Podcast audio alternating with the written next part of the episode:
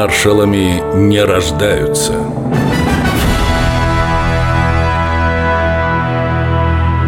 Семен Тимошенко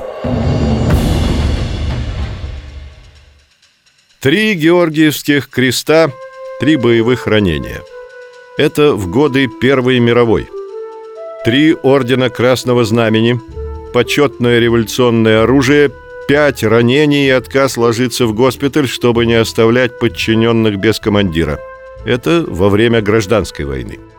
Затем Тимошенко отправили на военные учения в Италию в качестве наблюдателя, после чего глава НКВД Ежов внес Семена Константиновича в черный список предполагаемых шпионов и представил этот список Сталину.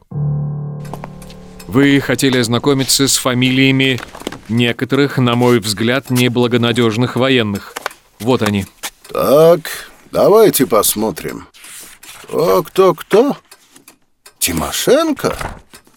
Вы там что, все белины объелись?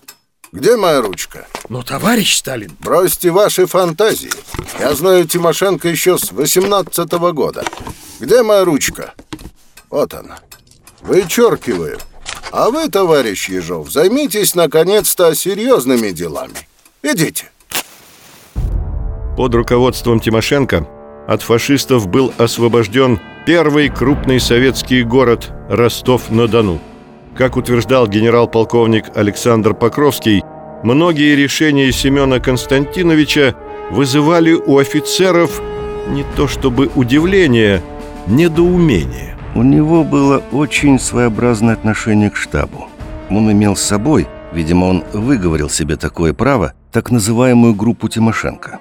Он не доверял нам, людям, работавшим в штабе юго-западного направления. И в то же время он нас не снимал. Мы продолжали работать, все на своих местах, но каждому из нас был назначен своего рода дублер. То есть целая группа генералов, полковников, приехавшая из Тимошенко, докладывала ему свою точку зрения на события. Получались двойные донесения, двойная информация. Это, разумеется, создавало ненормальную обстановку в работе. «Доверяй, но проверяй», так командовал Тимошенко. Когда его спросили о причинах такого решения, тяжело вздохнул и ответил Правды никто не опубликует А врать есть кому и без меня Семен Тимошенко.